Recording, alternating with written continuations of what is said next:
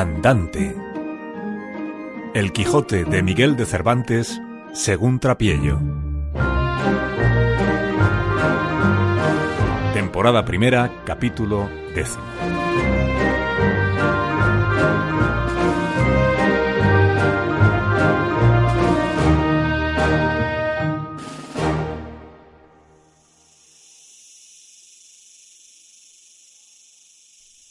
Ya para entonces se había levantado Sancho Panza, algo maltratado por los mozos de los frailes, y había estado atento a la batalla de su señor Don Quijote, y rogaba a Dios en su corazón tuviese a bien darle la victoria, y que en ella ganase alguna ínsula de la que le hiciese gobernador como se lo había prometido.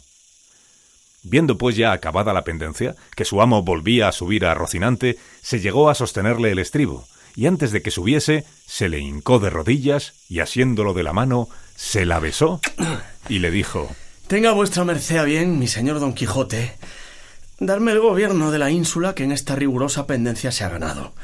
Que por grande que sea, yo me siento con fuerzas de saberla gobernar tal y tan bien como otro que haya gobernado ínsulas en el mundo. Advertid, hermano Sancho, que esta aventura y las semejantes a esta no son aventuras de ínsulas, sino de encrucijadas, en las cuales no se gana otra cosa que sacar rota la cabeza o una oreja menos. Tened paciencia, que aventuras se ofrecerán donde no solamente os pueda hacer gobernador, sino más todavía.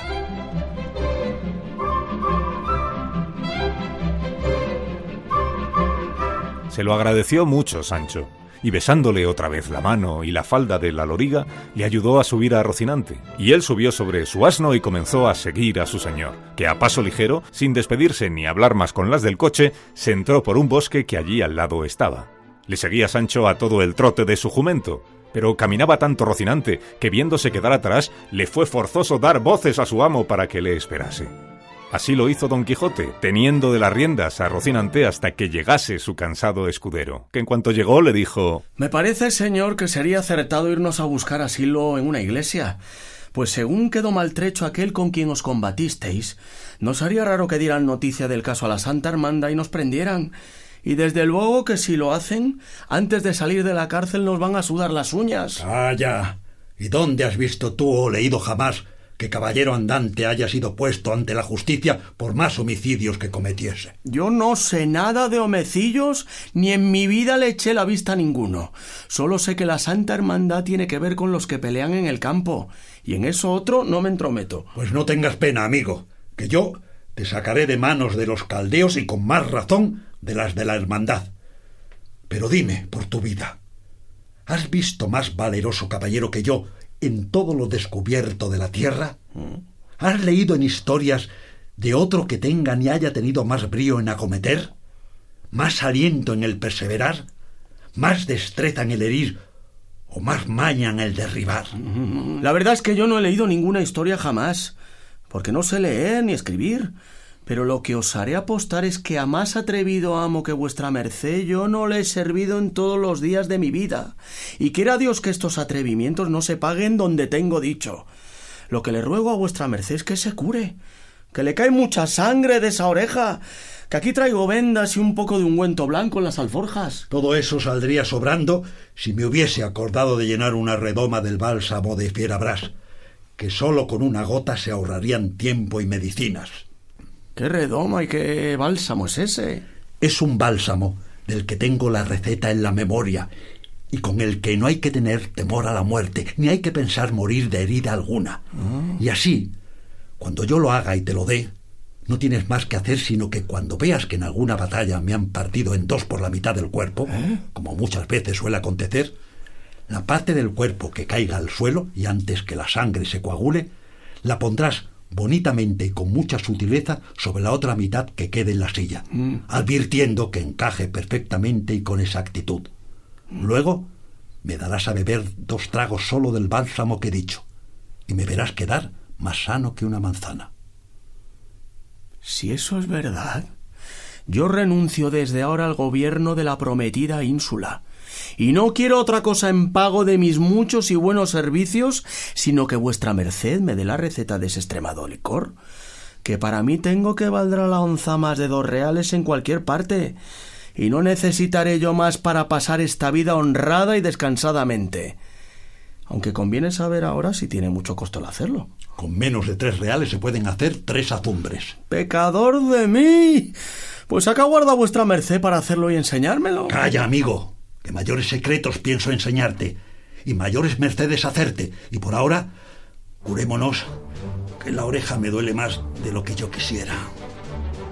Sacó Sancho de las alforjas vendas y ungüento, pero cuando Don Quijote descubrió rota su celada, estuvo a punto de perder el juicio, y puesta la mano en la espada y alzando los ojos al cielo, dijo Yo hago juramento por el Creador de todas las cosas y por los santos cuatro evangelios, donde más largamente están escritos, de hacer la vida que hizo el gran marqués de Mantua cuando juró vengar la muerte de su sobrino Valdovinos, que fue de no comer pan a manteles, ni con su mujer yacer, ni otras cosas que, aunque de ellas no me acuerdo, las doy aquí por expresadas, hasta tomar entera venganza del que me ha hecho este desaguisado. Advierta vuestra merced, señor Don Quijote, que si el caballero cumplió lo que se le dejó ordenado de irse a presentar ante mi señora Dulcinea del Toboso, ya habrá cumplido con lo que debía, y no merece otra pena si no comete nuevo delito. Has hablado y apuntado muy bien, Sancho. Así que anulo el juramento en lo que toca a tomar de él nueva venganza. Pero lo hago y lo confirmo de nuevo en hacer la vida que he dicho hasta que no quite por la fuerza a algún caballero otra celada tal y tan buena como esta. Y no pienses que hago esto a humo de pajas, que bien tengo a quien imitar en ello. Esto mismo pasó al pie de la letra con el yelmo de Mambrino, que tan caro le costó a Sacripante. Manda al infierno vuestra merced tales juramentos, señor mío, que son muy en daño de la salud y muy en perjuicio de la conciencia. Y dígame ahora, si acaso no topamos en muchos días a ningún hombre armado con celada, ¿qué vamos a hacer? Se ha de cumplir el juramento a despecho de tantos inconvenientes e incomodidades como será el dormir vestido o el no dormir en poblado y otras mil penitencias que contenía el juramento de aquel loco viejo del marqués de Mantua que vuestra merced quiere revalidar ahora. Mire bien vuestra merced que por ninguno de estos caminos andan hombres armados, sino arrieros y carreteros, que no solo no traen celadas, sino que quizá no las han oído nombrar en todos los días de su vida. En eso te engañas, porque en cuanto llevemos dos horas por estas encrucijadas, vamos a ver más armados que los que vieron sobre Albraca la conquista de Angélica la Bella. Ojalá sea así.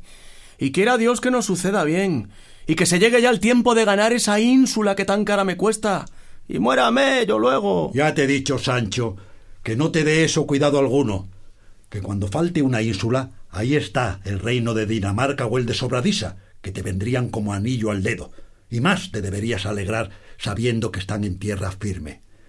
Pero dejemos esto para mejor ocasión y mira si traes algo de comer en esas alforjas, para ir pronto en busca de algún castillo donde alojarnos esta noche y hagamos el bálsamo que te he dicho, porque te juro por Dios que me está doliendo mucho la oreja. Aquí traigo una cebolla y un poco de queso, y no sé cuántos mendrugos de pan. Pero son manjares que desmerecen de tan valiente caballero como vuestra merced. Qué mal lo entiendes. Hágote saber, Sancho, que es honra de los caballeros andantes no comer en un mes, y si comen, que sea de aquello que hallen más a mano. Y tendrías esto, por cierto, si hubieras leído tantas historias como yo, que aunque han sido muchas, en todas ellas no he hallado relación de que los caballeros andantes comiesen si no era por casualidad y en algunos suntuosos banquetes que les hacían. Y los demás días se los pasaban a dos velas. Y aunque se deja entender que no podían pasar sin comer y sin hacer todos los otros menesteres naturales, porque de hecho eran hombres como nosotros, se ha de entender también que andando la mayor parte del tiempo de su vida por florestas y despoblados y sin cocinero, su comida más corriente sería la de viandas rústicas, tales como las que tú ahora me ofreces.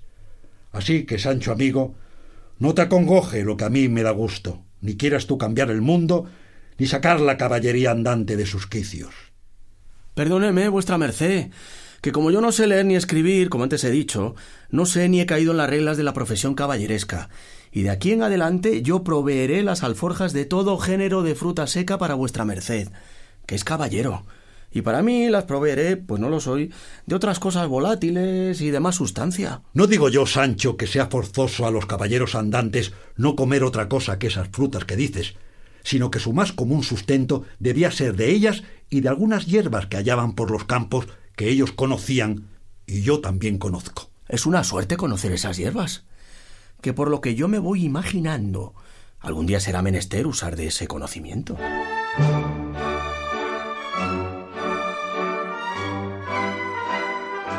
Y sacando en esto lo que dijo que traía, comieron los dos en buena paz y compañía. Pero deseosos de buscar donde alojarse aquella noche, acabaron con mucha brevedad su pobre y seca comida. Subieron luego a caballo y se dieron prisa por llegar a poblado antes que anocheciese. Pero les faltó el sol y la esperanza de alcanzar lo que deseaban junto a unas chozas de unos cabreros, y así decidieron pasarla allí.